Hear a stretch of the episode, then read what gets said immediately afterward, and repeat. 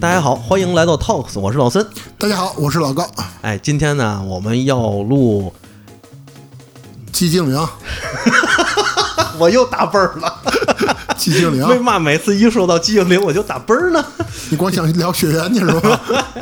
对血缘咱已经聊完了， 哎，是是是，这个你血聊血缘给我的印象太深了啊！谢谢啊。别客气，因为毕竟你还欠我一顿饭没请呢。 嗯，这个、 今天呢，咱们要聊到寂静 岭，对吧？哎对，说到寂静岭呢，其实大家都刚才听完了起源和我们最一开始的世界观之后呢，刚才听完了，不听没 听，重来重来刚才听完了，笑场笑场笑场，重来重来重来。大家好，欢迎来到 Talks，我是老森。大家好，我是老高，哎，今天大家看这个标题又知道我们又回归了寂静岭系列，没错儿是吧？这次寂静岭呢，承接起源的故事发展，嗯，我们终于来到了老寂静岭的开端，没错其实也是寂静岭系列的第一部和真正的开端，嗯嗯就是寂静岭一，对，对吧？但是为什么我们发现这个寂静岭起源要排在寂静岭一之前呢？就是因为他们的剧情故事却是相连接的，对，对吧？但是对于寂静岭一来说，其实是很多人第一次听说寂静岭，或者说当年刚知道寂静岭的一个源头，但未必有多少人玩过，因为这个游戏真的发售年年代太早了，一九九九年，哎，九八年，九八九年，八年对吧？九对八98年年发售的寂静岭一，九七年香港回归啊，今今年二十五年，它到今年已经二十四年了发 布。我第一次听到一个人把寂静岭一代发售年份跟香港回归年一块儿说，这个前一阵子这是个热点， 对对对，哎，这二是十热点五周年是吧？对，二十五周年。所以在二十四年前的一款老游戏，开创了现在恐怖游戏里头一个开端和一个经典的 IP，没错 吧？啊，没事儿，我一直算是二十四年， 那肯定是行行行，啊，一个经典的开端和一个经典的这个 IP，那就是寂静岭。但是寂静岭一呢，不得不说，其实很多人可能玩的不太多，因为大多数时候，你像像我当年大概应该是十三岁，嗯，小屁孩儿，小屁孩儿，我还真没怎么接触到主机这游戏。我真正接触主机游戏还是上了高中呢。因为贫穷。对， 没错儿。 小小屁孩儿贫穷，对你别还真别说，当年去索尼厅一小时五块钱，我忘记了。没错儿，我记倍儿清楚。去索尼厅一小时五块钱，去电脑房玩一小时才两块，是吗？那可不呗。当年买一套煎饼果子，双鸡蛋、双果子的才九毛，当年五块钱吗？对，五块钱，我印象当中怎么没这么贵呢？不可能。哦，差不多，差不多。啊，是我记错了，是我记错了，道歉啊！因哎五块为钱，因为我小时候，嗯，去索尼厅玩游戏，确实没关注过一小时多少钱。为嘛呢？你那么豪是吗？我父母从我很小的时候就做生意，啊，那个时候，你就已经是富二代了。呃，就差不多九九年、两千年吧。嗯我母亲一天给我零花钱嗯，是二十五块钱，多少？二十五。跟你，我为什么要和你做朋友？我纳闷儿，本期节目到 此结束。我纳闷儿，为嘛我上了班儿我才认识你？为嘛你没钱了你才找我？你知道吗？ 因为哎啊，呀这个话可能 一说远了。嗯反正当时我母亲确实是一天给我二十五元钱。嗯，因为啊，我当时每天三顿饭都要在外面吃。嗯嗯嗯父母呢是由于做生意的原因，他没有时间照顾我，嗯，明白。所以一天就给我二十五元钱。嗯行我呢不用凡尔存几赛天就能玩个一次很痛快的游戏。啊，行好，这个话题咱们就说到这儿啊。哎， 瞧你个凡尔赛的样子。所以呢，说到 现在，咱们也能发现这个《寂静岭一》的发售年代确实比较早。嗯，所以在这个《寂静岭一》发售的时候，可能我们对于它的记忆也不多。嗯，那老高，我想问问你，能不能给我们复述一下《寂静岭》的大体剧情？我就不好，本期节目到此结束。 嗯 开玩笑，开玩笑，我不聊不聊他录了干嘛？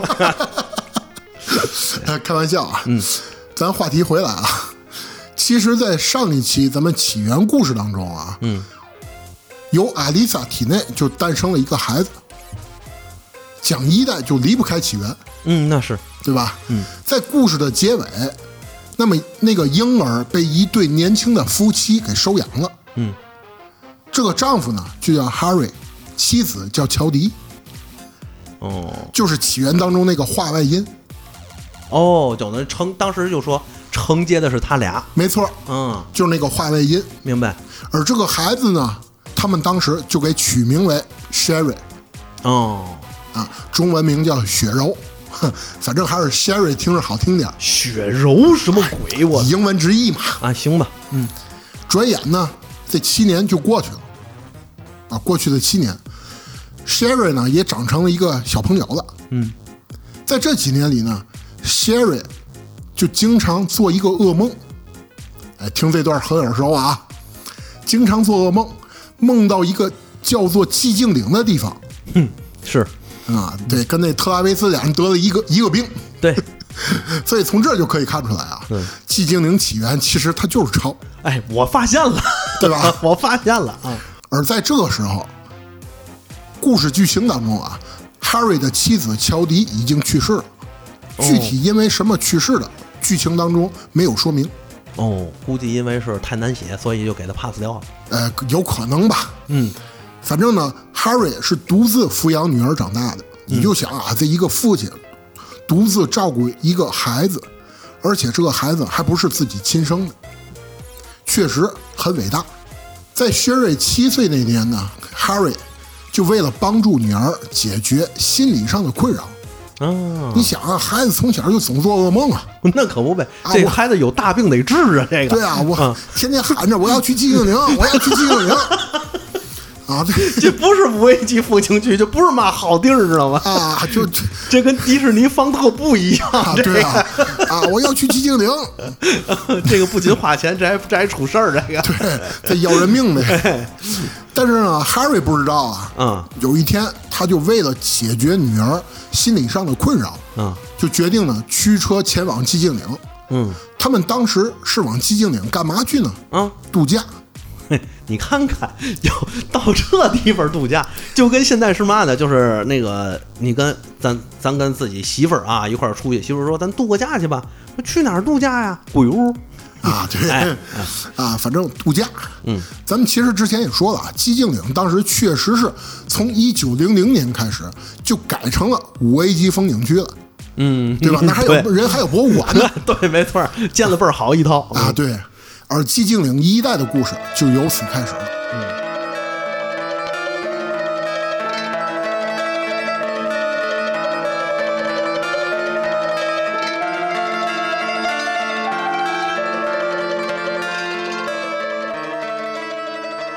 那么我们话说啊，在这一天，有一天晚上，一个夜路当中，Harry 呢就发现，在公路上遇到了一个女警。哦这个女警呢，骑着一辆大摩托，嚯从旁边呼啸而过哦，啊！再往前开呢，Harry 就发现前面光剩一个摩托车 了。这都什么玩意儿？这个前提哦啊，咱说啊 这摩托车是倒在路边了，啊，明白。 不是人没了，那车还往前开 了。我脑里就是这个，一泥挺过去可能长得挺漂亮，然后哈瑞在那吹个口哨是吧？然后再往那一回头，女警没了拐摩托车自己往前走， Harry 去的不是 吴桥，有可能是印度。哎有可能，嗯，毕竟他从霍霍格木兹那个魔法学院毕业 的嘛，这 这都有嘛关系？ 哈瑞 嘛，那不是那 Harry 摩托那个我啊，知道我知道， 完了，这期节目聊不下去了。 咱话题回来啊，我再给你往回拽啊。他发现呢，前面摩托车啊就倒在路边了，嗯，但是这个人他确实是没了， 人确实是没了，嗯。恍神间，车前面出来了一个小女孩的身影， 哦嚯，听着耳熟吧？啊有点儿似曾相识，啊，起源不也是吗？对，啊，Harry 呢，这个时候就赶紧急打方向盘，嗯，把把这个车呀躲过了这个女孩，嗯，但是没躲 过山，就出车祸了。嗯，这一出车祸呢，哈瑞就昏迷了嘛。但是再醒过来，他就发现这辆车啊已经位于一个小镇中央了，哦周围啊一片迷雾。哦，咱们这里再强调一下啊，是迷雾，绝对不是灰烬。嗯，确可实，哎，对，很多人啊认为《寂静岭啊》嗯是从这个 IP 是从那个电影开始的，电影当中确实说是灰烬，嗯，但是真正人游戏原版就是雾，嗯，一片浓雾。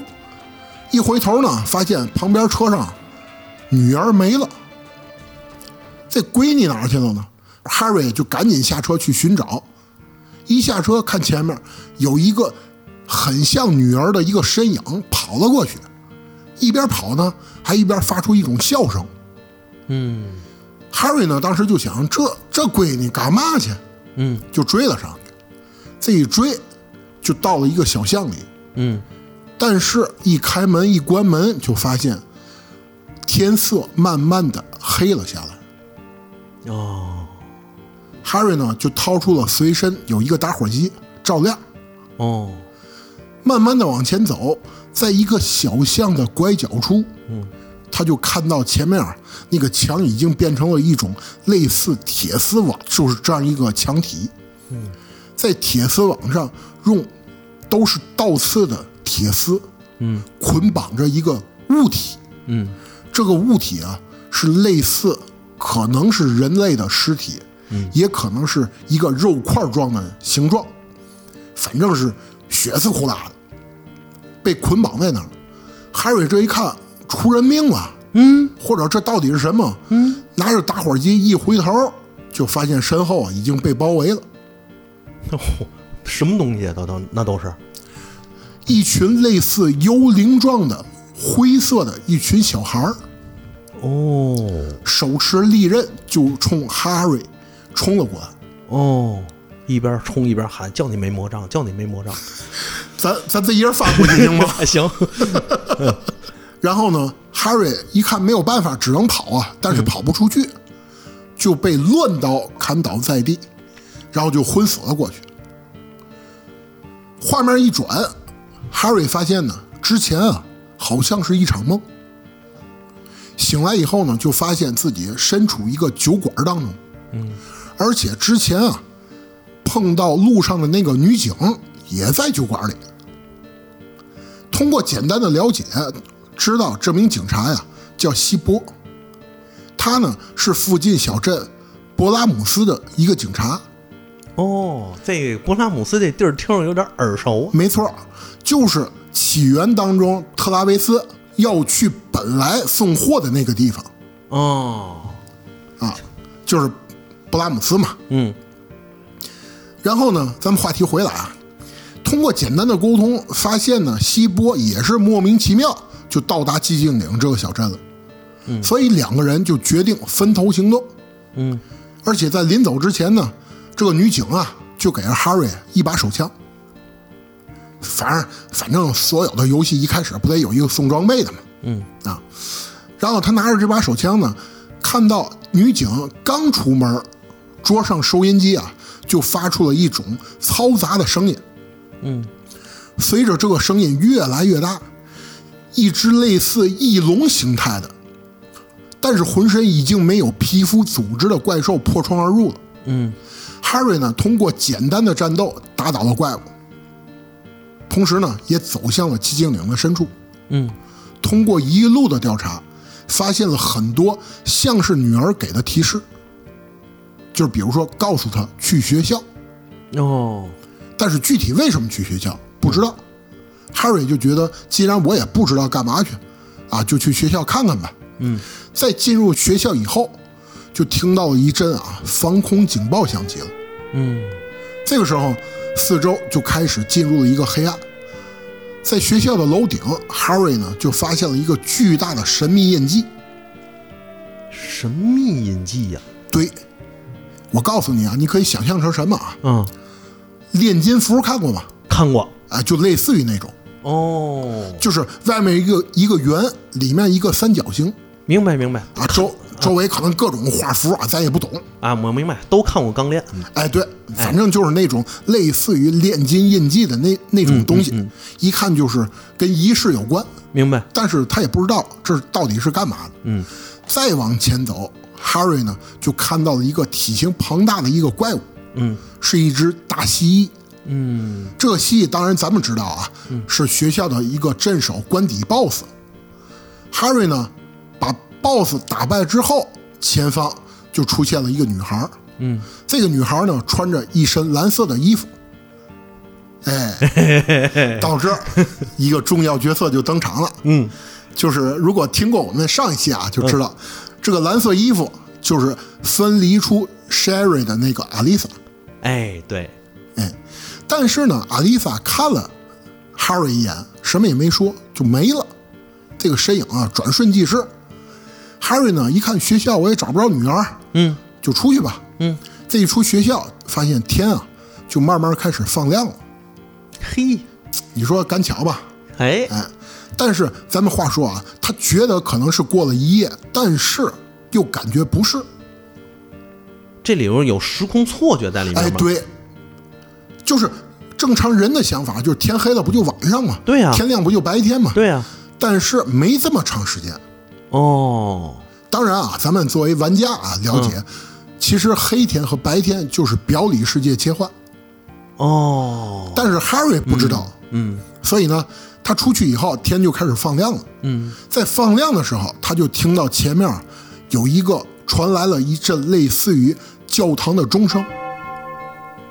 Harry 呢就前往调查，嗯，在前面有一个教堂里面，嗯，打开门进去，就看到前面十字架下面站着一个老修女，嗯嗯，当然啊，咱们在这儿说一下，这个老修女是谁呢？嗯，就是达利亚哦，啊， 大善人达利亚， 哎，对， 哎啊，啊母慈子孝嘛， 对呀、啊，是一典闺女，啊，做仪式那个达利亚，嗯但是 Harry 不知道啊，嗯，还以为老修女呢是个大善人嗯，啊，老修女呢这个时候就告诉 Harry，这个小珍啊，被恶魔啊诅咒了，哦，需要呢一个圣物，并且拿着这个圣物啊净化，嗯，消灭最终恶魔，才能换回小镇的安宁。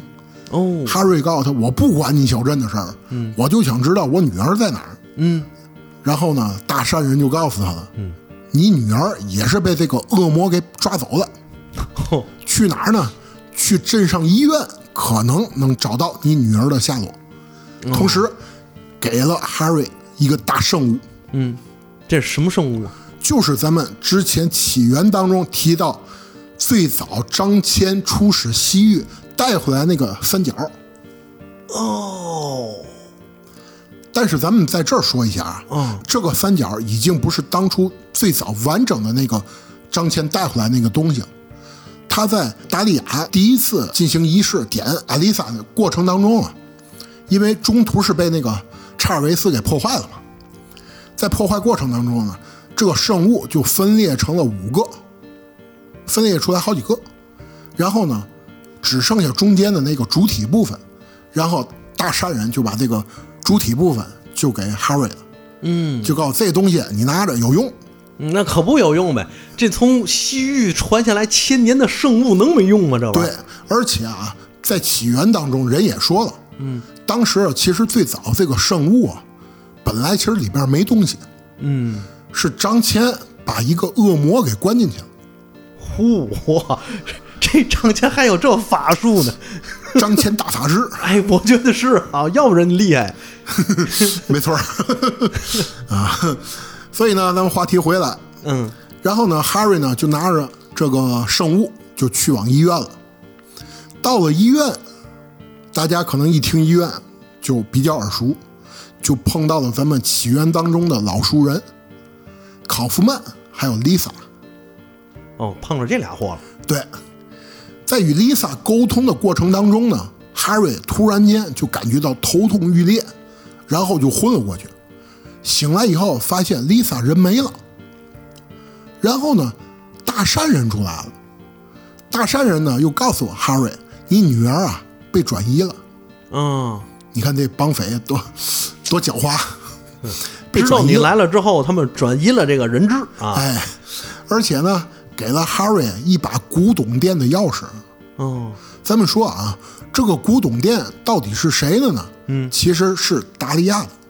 哦，就是大善人达利亚自己的。对，咱们之前说过啊，达利亚他是作为圣女派的大祭司，对呀、但是他在村里不能满处说我是大祭司，他得有自己一份正当的职业，哦哦所以他在寂静岭小镇就开了一个古董店。啊，也能理解。对马无夜草不肥，人无外财不富嘛。没错儿，嗯然后呢，哈瑞就拿着这个古董店的钥匙呢，就去了。到了之后，就碰到了之前遇到的那个女警，女警也到那儿了。然后呢，两个人彼此交换了一下信息，嗯，然后就觉得我们调查一下这个古董店吧。在古董店后面就看到了一个大祭坛，这个大祭坛啊，墙上是有一个非常大的一个大洞。嗯，然后呢，两个人就决定进去调查一番。但是呢，Harry 就觉得咱两个人进去都不行啊，啊，一个人进去，另外一个人呢门口守候，万一有什么事儿呢，也好接应。Harry 走进去就发现不对劲儿，嗯，因为一进去发现又回到了医院，你就想为什么达利亚的这个祭坛能通医院？难道是他为他原来是为了做仪式用？哎，咱们起源当中其实说过啊，哦，那个阿丽萨被烧伤以后，她灵魂虽然说分离出去了一半儿，对吧？嗯，但是她本体，嗯，是被医院收留了。嗯，然后呢，考夫曼当时其实是把整个阿丽萨烧伤的那个阿丽萨，转移到了地下。那么，达利亚这个古董店就通的是那个地下，方便整体这个圣女派啊继续进行仪式。哦，合着这个古董店也有这个圣女派做仪式的一个掩护的作用。没错儿，哎，这一点做的倒是挺精明的啊。哎，然后呢，在医院当中，他又碰到了之前消失的那个 Lisa。嗯 Lisa 呢，告诉他你别找了，这很危险，你赶紧走吧。是，然后，但是 Harry 告诉他呢，我得找到我女儿。Lisa 没有办法，就告诉他，你女儿啊在湖边别墅，嗯你去找吧。Harry 呢前往到了湖边别墅，看到了前方呢正被怪物袭击的考夫曼。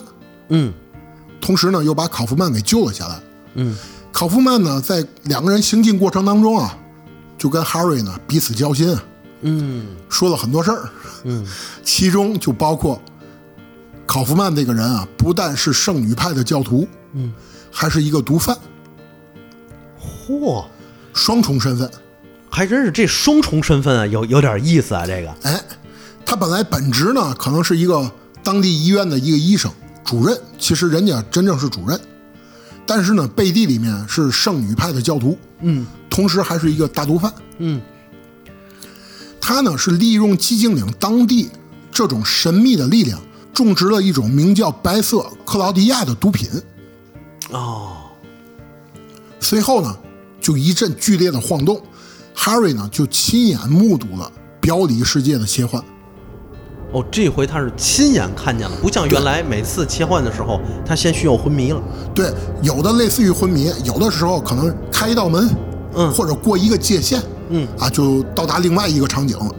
这一次是亲眼看着脚下的那个土地啊，还有周围的墙壁啊，嗯慢慢的就开始剥落，哦就是比如说墙皮一点一点向天上飘，哦，就感觉整个世界在逐渐的崩塌。对，然后墙里面就出来那种铁丝网，哦一点一点转换。他是第一次亲眼目睹表里世界的切换，同时呢，考夫曼也不知道哪去了，嗯，下落不明。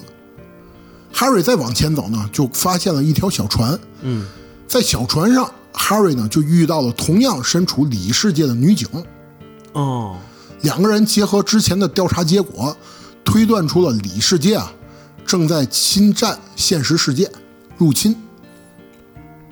在两个人沟通到这儿的时候，大善人就又出来了。大力牙出来了，哎，对，你们俩说的太对了，哎，你你们俩 简直是卧龙凤雏， 得二人，我们小镇何不平静？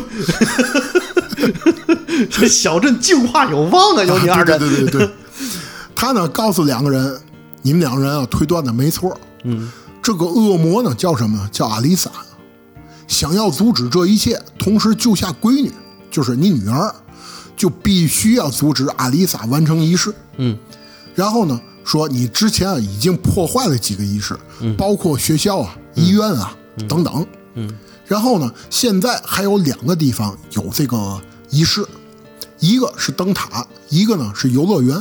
嗯，然后呢，哈瑞跟女警呢两个人就决定分头行动。哈瑞到达灯塔的时候，发现为时已晚，到那儿这个法阵啊仪式已经完成了，就是这个法阵已经都画完了。嗯，然后哈瑞觉得没办法，就赶紧，我怎么办呢？我去游乐场看看吧。到那儿一看，发现女警呢已经倒地昏迷不醒了。哦，这个时候，哈瑞也不知道怎么回事儿啊，就看见女警昏倒的前方，阿丽萨出现了。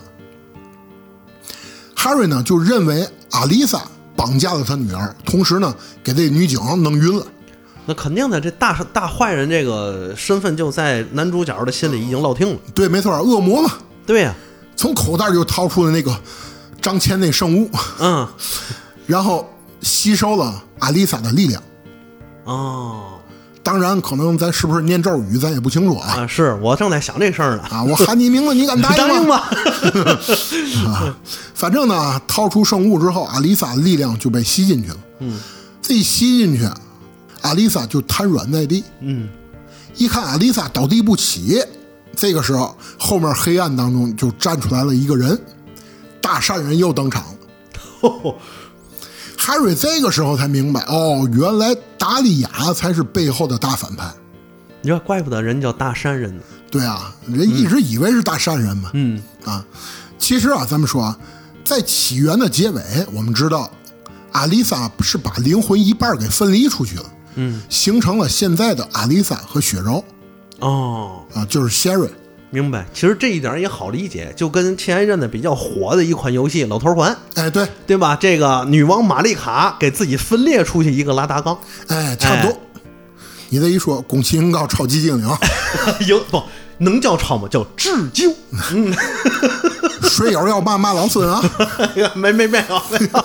跟我没关系，我没说啊。其实我感觉这个桥段在很多的游戏里都会出现。哎，包括很多影视作品啊，对，都我有觉得这就是一个公共的创意资源 了。哎，没错儿。然后呢，达利亚为了让两者重新融合，形成一个完整的灵魂，他得形成灵魂以后，这个灵魂完整，才能再次召唤神。嗯，所以呢，他才策划了整个事情。嗯，这个时候呢，达利亚啊哈哈一笑， 一阵白光过后，哈瑞呢就来到了一个神秘地方，一阵白光过 后，空间传送。哎，就对我在想各种画面，嗯啊，其实可能还真是空间传送。啊，因为啊，在整个游戏过程当中，其实一直没介绍最终他们到达这个神秘地方叫什么。很多人呢可能会叫无名之地，嗯，但是咱们这里说一下啊，这个神秘的地方就是最早寂静岭那个核心的地带。哦，这就相当于这个神秘的地方或者无名之地，是当初印第安人创造这个寂静岭的最核心的地方，对是那个祭坛的地方，对，吧？没，错，哦灵魂栖息之地嘛，明白，明白，明白。他们在这儿要召唤神。嗯，同时呢，哈瑞了解到啊，Lisa 在很早之前啊其实就被考夫曼利用毒品控制了，并且呢，最终折磨致死，哦，是很悲惨的一个人。嗯，所以在整个游戏过程当中，和我们对话的一直都是那个 Lisa 的灵魂，这也是解释她为什么一直让我们赶紧走。哦，就等于这个 Lisa 护士一直其实是利用寂静岭的力量重塑了自己，然后告诉所有的外来人，这不是一个你们该来的地儿，赶紧走。这不是风景区，哎，对，这不是你们想的五 A 级风景区，对这儿买票进来可不行，赶紧走。这不要钱要命， 哎，对，反正就是这意思吧。哎，而且呢，Harry 呢还了解到了一件事儿，嗯，就是啊，之前一直破坏那个印记啊，根本就不是邪神法典，嗯是阿丽萨为了镇压恶魔所布下的法阵。但是呢，在游戏过程当中被 Harry 给破坏了。Harry 本来不知道，我明白了，等等于相当于这个大善人达利亚是利用了男主角哈瑞的无知，对然后帮助他去破坏、镇压那些恶魔的法阵。其实不单单只是利用他的无知，嗯，更多是救女心切，哦，还真是，对对对对对吧？对然后呢，最终我们说啊，由于 Harry 在整个游戏过程当中给这个法阵都破坏了，嗯，所以呢，阿丽萨和 Sherry 就融合到一块儿了，嗯，在融合以后，达利亚就召唤出来了一个神的一个孕育者。孕育者，这个神的孕育者，其实咱们说啊，就是最早的阿丽萨。哦，所以啊，在游戏当中体现她是一个比较年长，不能说年长啊，就是说成年的一个女孩儿，身穿一身白色的连衣裙，嗯因为她是最早火烧之前的阿丽萨。嗯你想啊，阿丽萨在七岁那年被祭祀了，那个仪式形成的，嗯，然后又过了七年，她已经十四岁了，对对吧？已经是一个大姑娘了。对对对对，对吧？对，所以在游戏当中，它出现是稍微有一些长大一点的一个孩子，明白。所以呢，在当时他被成功的召唤出来了，因为两个灵魂融合到一块儿了嘛，已经形成了一个完整的灵魂。召唤出来以后，所有人不知道该怎么办的时候，这个时候冲出来了一个人，这个人啊，其实啊，绝对是救世主一般的存在，谁呀、这是考夫曼。这玩意儿能成为救世主 考夫曼出现以后，就用一瓶精华神水啊？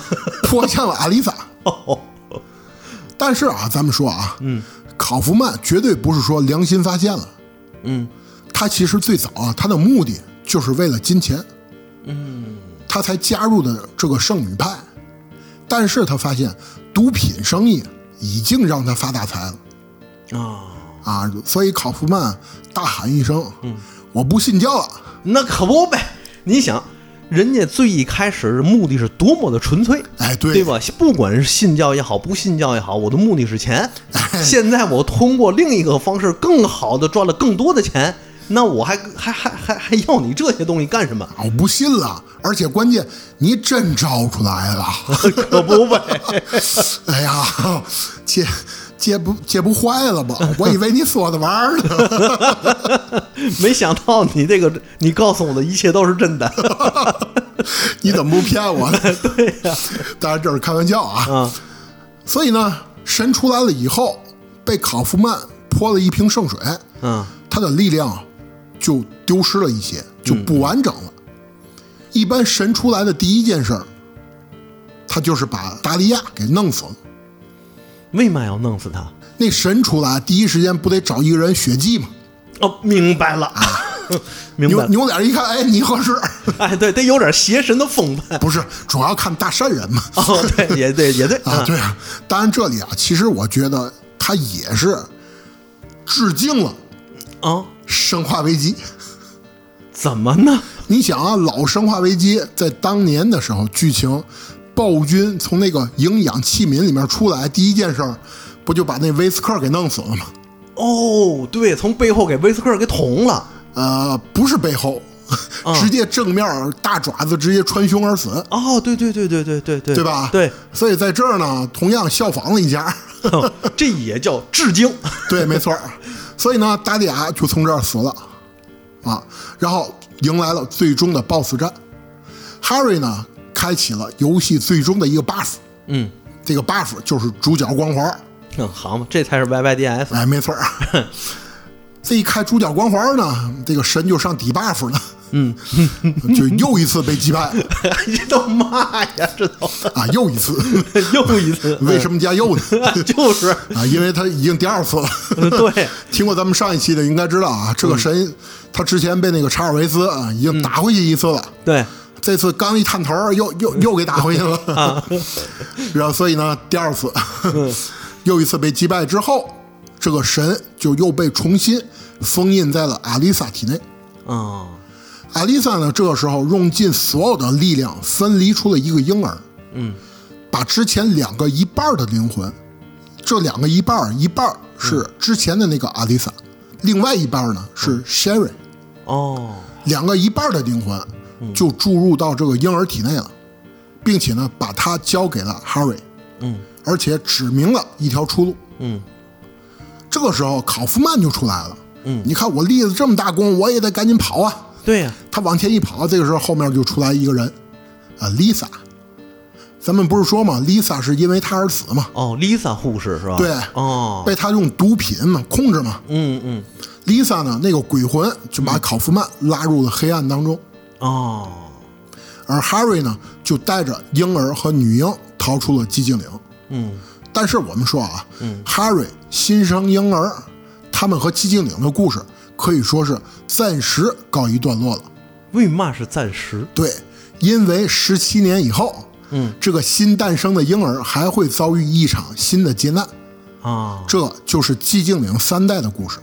哦，这是三代的故事。，对，那二代呢？这么说吧，啊其实寂静岭啊，这历代当中只有起源和一代还有三代之间有故事联系，哦其他几代都可以把它想象成独立的一个故事。哦但是这个故事都发生在寂静岭这一个托卢卡湖附近。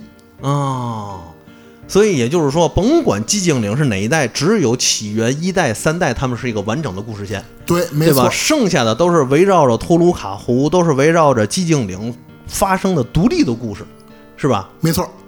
所以啊，咱们说了这么多啊，嗯，其实到这儿为止，《寂静岭》可以说就是一个经典的恐怖故事，哎，对吧？对，但是在当年，它被奉为经典，其实是有很多原因的。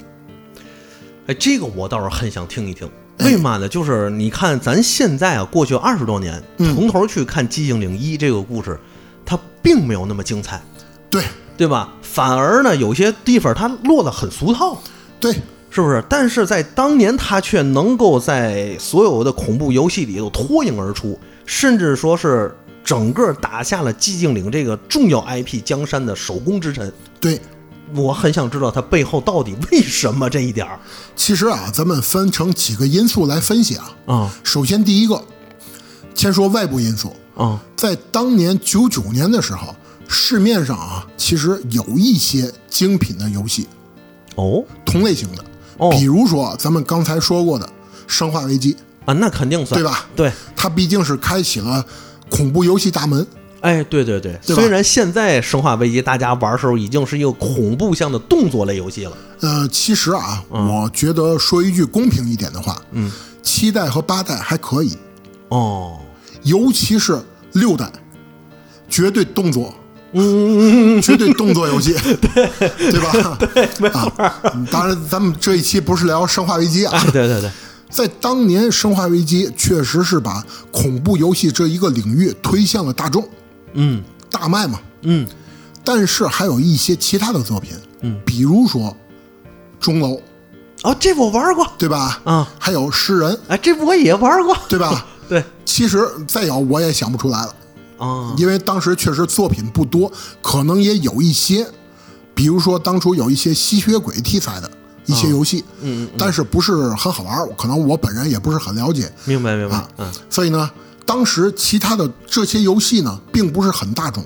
嗯，在这些游戏对比过程当中，有两款比较出名。嗯，第一就是《生化危机》，嗯，第二就是《寂静岭》。对。因为说到这儿啊，我就回想起来，这个钟楼和诗人其实它有相似的地方，对，对吧？就是整个主角在游戏过程中你是没有多少反抗的能力的，对，所以呢，他是把整个主角啊的能力值拉到了最低。啊，就普通人的这个水平，对，所以在当年啊，卖的不是很好，嗯，但是它也影响了后续很多作品，嗯，比如说前几年非常大火的一款游戏，嗯，逃生，哦，逃生类的游戏不是逃生类的游戏，啊、这款游戏就叫逃生，哦，啊，可能老孙肯定没玩过。我没玩过这个，对，确实因为没玩过。主视角画面，你要玩早吐了，对我一看过肩视角，行，下一个，都不是过肩视角啊，就是主视角。 对对对整个游戏过程当中，你唯一的那个照亮道具就是一个夜视仪的 DV，嗯你能找到的物资就是电池嗯，哦啊。 那这游戏有嘛意义呢？就是跑，你还真别说，这个游戏很好玩。嗯当然，咱们后期有机会再聊嗯，好，啊。逃生这两款当时的钟楼和诗人奠定了后面很多游戏的基础，嗯，但是在当年没有很火，对，因为是我我说一下我自己当年玩时候这个体会啊，嗯我就感觉不是多让我上瘾，也不是多好玩，嗯，因为什么呢？就是甭管有什么关卡或者有什么 BOSS，你没有什么反抗余力。嗯比如说我玩钟楼的时候，更多的就是拿一个圣水往上泼，啊，对泼完之后我满处跑，对，对吧？这个我感觉总是缺欠缺点什么。而且你发现了吗？钟楼里面的怪物更多就是那个 BOSS 对，拿着那个大剪刀嘛，对对对对啊，追你嘛。对，所以呢，其他的一些游戏，咱们说啊，嗯比如说诗人，嗯，就是很多的一些僵尸类，嗯嗯嗯，因为不管它是由于什么导致的吧，嗯嗯，包括《生化危机》，嗯，但是寂静岭可不一样。寂静岭的怪物，每一个怪物都有深意。哦，怎对么说这一点？咱们下面就来聊聊寂静岭的怪物啊。嗯，这个我只是有所耳闻。对哎，很多人呢可能觉得，哎呀，寂静岭这些怪物就是团队设计出来的，其实绝对不是。嗯，寂静岭里边有一句特别至理名言：每一个人心中都有一座寂静岭。嗯，有道理。嗯啊，你别说，就是可能你不是很明白这句话的概念。咱们说啊，寂静岭这一块地方，它是由什么导致的？人的恐惧，还不是？你想最早啊，它是灵魂栖息之地。嗯但是由于南北战争，咱们之前不是聊过吗？啊，南北战争出现大量的牺牲和人性当中恶的放大，嗯，导致了整个托鲁卡湖这股力量被扭曲了，所以它会把人性当中的恶放大到极致。嗯，咱们上一期起源里面不是聊过吗？嗯，就是查尔维斯他其实身上是有原罪的，哦，所以其实表象来说啊，每一个人进到寂静岭里面看到的怪物都不一样。哦，那么，在最早《寂静岭一代》当中，很多的怪物其实它是来自于阿丽萨的整体的一个噩梦，形成了整个《寂静岭一代》的怪物体系。哦，等于《寂静岭一》里所有的噩梦不是主角的具象化，对，是阿丽萨的具象化。对，没错。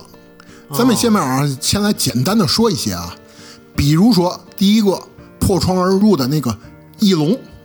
嗯，其实你想一下，在一个这么现代的作品里面，怎么会有一只翼龙出现？而且这翼龙这个怪物在出场时间还很早。对，就是一个小杂兵。对呀、那么，其实这一个怪物它的寓意是什么呢？嗯，其实这个怪物的创造者，嗯，是一个非常知名的作家谁呀、柯南道尔。柯南道尔。对，就是写福尔摩斯那个。对对对对对。但是他还有另外一本著作嗯《失落的世界》哦，这个我没看过。啊、但是你可以了解一下啊，嗯它是很早的一个文学作品。嗯那么阿丽萨在童年的时候，她其实看过这本书，在这本书当中有一个插画，画着就是一只翼龙，所以在寂静岭当中，他就把这只翼龙想象成了一种怪物，通过表象体现了出来。所以这就是那只翼龙的起源。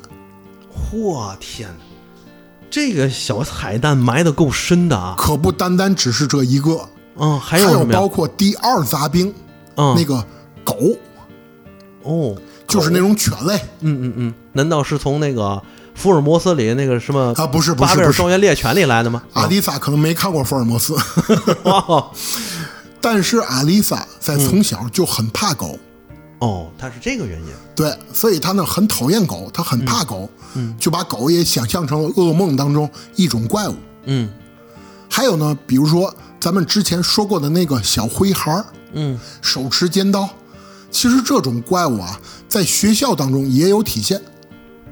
这也有怪物，咱们在这儿先说一些彩蛋啊。嗯，其实这个怪物在最早开始设计的时候，它其实就是一个人形怪物。嗯，但是呢，被后来日本的那个应该是审查部门啊，嗯，觉得不能做成孩童形状哦，啊，因为国外比较看重这个嘛。对对对，对，所以后来慢慢的就变成了一个幽灵状的一个物体，但是手持尖刀。嗯，它的寓意就是阿丽萨在童年的时候，在学校里面霸凌她的那些同学。哦，我想在这儿先问一下老高，这些是你自己怎么把它挖掘出来的？官方有很多那个设定集啊什么的，哦，明白，那就是官方说的，那就没错了。官方说的，这这绝对不是我瞎编啊。啊， 明白了，明白了。而且他手持那个利刃啊，嗯，就是当时霸凌他的那些孩子们，他的语言就像一把尖刀一样。是这个懂，咱那个中国有句古话“语言如刀”嘛。对，还有包括其实啊，寂静岭是分日版和美版的。嗯，美版当中出现了一个怪物，是一个男医生。哦这个医生其实他就隐喻的是考夫曼。哦，等于阿丽萨把考夫曼的这种罪恶的形象也放在了这个呃他的四维画面里面。没错，还有包括很多啊，其实怪物你会发现里面的怪物，包括虫子，有一些蠕虫状的，嗯，长了很多条腿，嗯，其实那就是阿丽萨童年时候害怕虫的哦，啊，还有很多啊，包括比如说其中的学校房顶有一只大飞蛾，哦，那个飞蛾其实第一是阿丽萨非常惧怕飞蛾，嗯，第二，就是在阿丽萨的房间里面，她母亲达利亚在年轻时候曾经送给她一个标本，哎呦，就是那个飞蛾。哎呦，我的天哪！我说的你要说到这儿，我就有点那个啥了，因为你想一想啊，如果说你怕虫子，比如说四爷，四爷这种人，他他就特别怕虫子。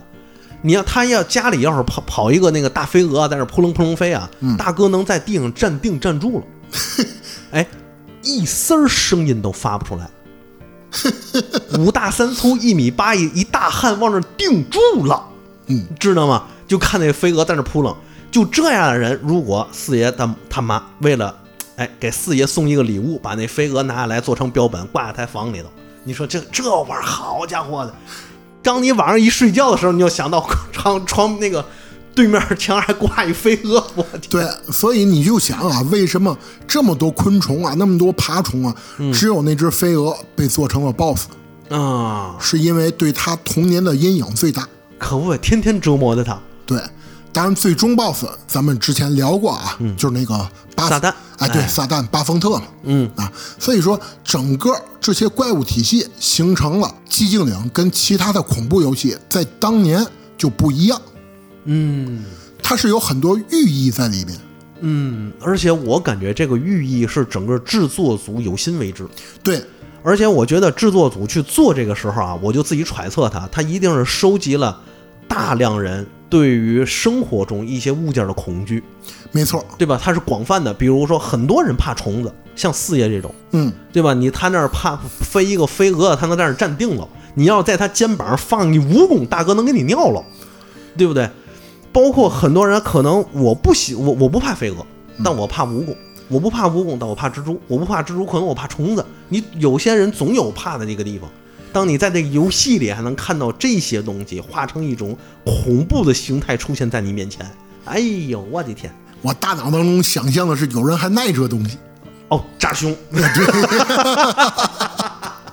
你看有人害怕就有人有人有耐人耐，哎嗯我曾经问过他，你为什么耐这个？哎，就是耐。 这没有缘由啊，我看这东西就像你们看小狗、小猫一样。可爱哎呀哎。当时我都接不上话，所以我就挺奇怪的，那个四爷怎么跟扎熊就做成朋友了？不知道。 上一期那个我们聊天还说了，扎兄说他已经把老四剥开了，发现里没花儿，啊，这个俩故事自有深意，我们就不多揣测了啊很。深邃。嗯嗯嗯嗯，克苏鲁故事。嗯，其实咱们说到这，嗯，大家可以理解，就是在当年寂静岭为什么会区别于其他的恐怖游戏？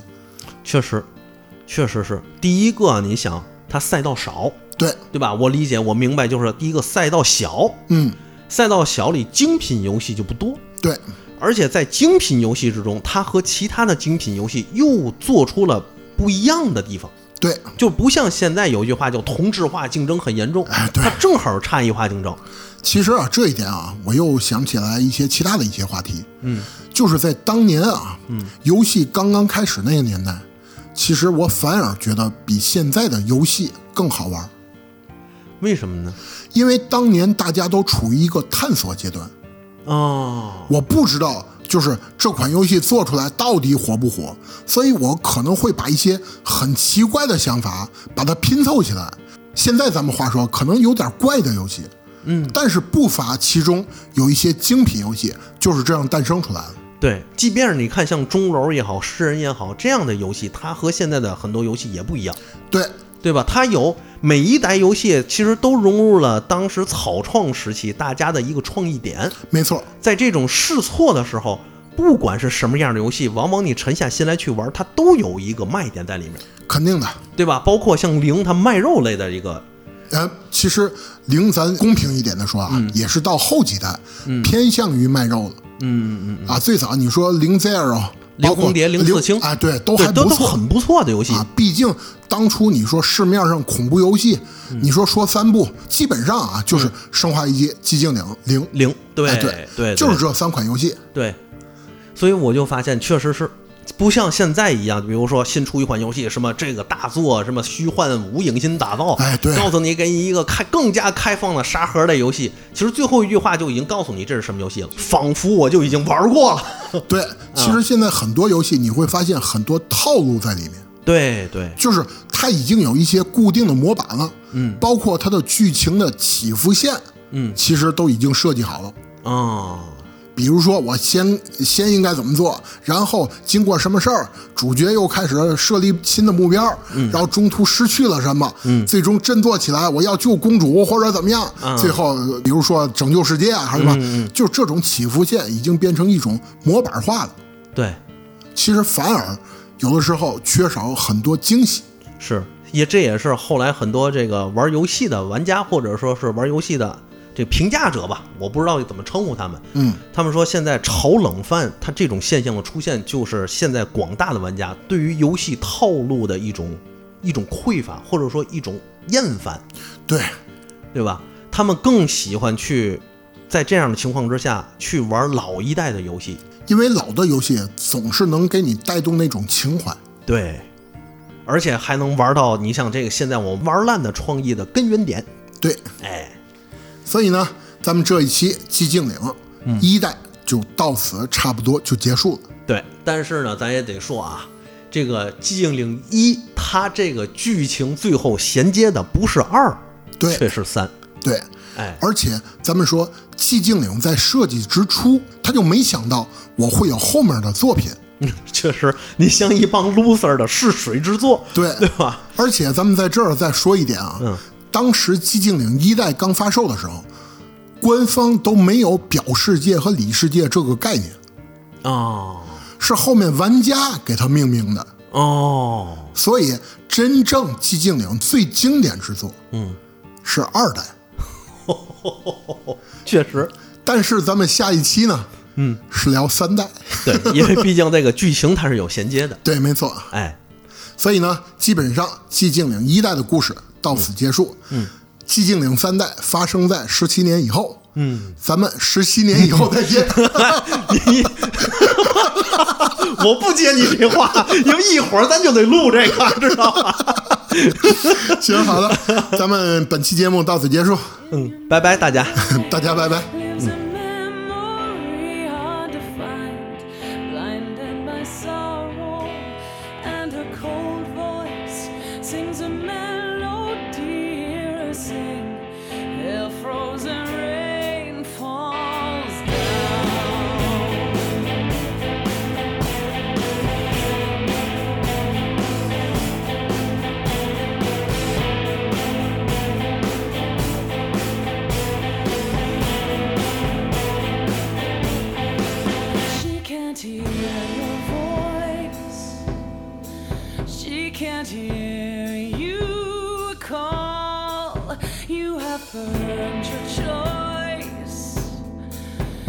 you're here? Can you prove you're really here? There is a moment in time when all the cards that you played divide. You feel the temperature die, and all your demons inside come crashing through. In your mind's eye lives a memory hard to find, blinded by sorrow, and a strange voice sings a melody. Hear it sing, hell frozen rain falls down.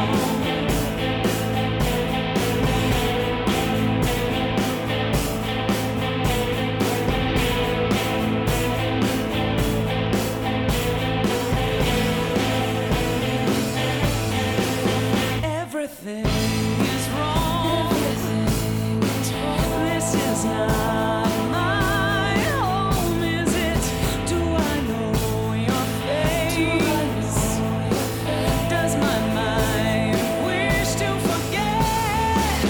Our tongues too lonely and souls who never could take control of a life, and all the missing we love. I hope the darkness we find will give them light. In your mind's eye lives a memory hard to find, blinded by pain. And a cold voice sings a melody. Hear it sing, hell frozen rain. I sing fast, feeling dangerous, listen truth. Frozen in lies is your family.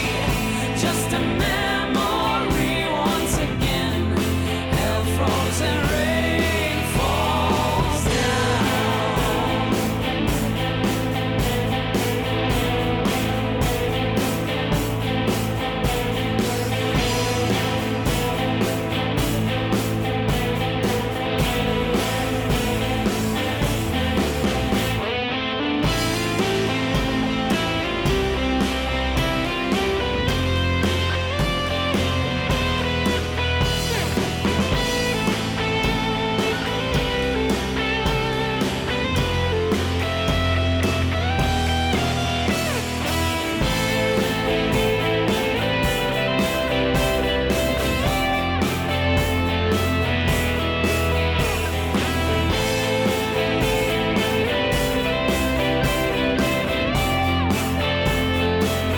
Of all these pieces of broken dreams, there's one that scares and confuses me. If all these things that you say are true, you should be someone I always knew. In your mind's eye lies a memory hard to find, blinded by pain. And your father sings a melody, hear him sing, hell frozen rain. Our safe hearts feeling dangerous, missing truth, frozen in a lies. Are your loved ones just a memory, burning pain? Hell frozen rain falls down.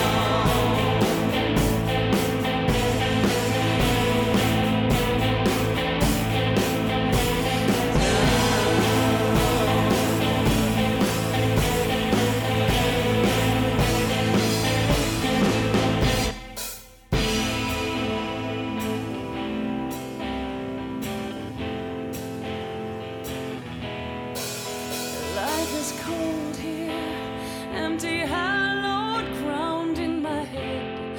Blood colored rain falls down.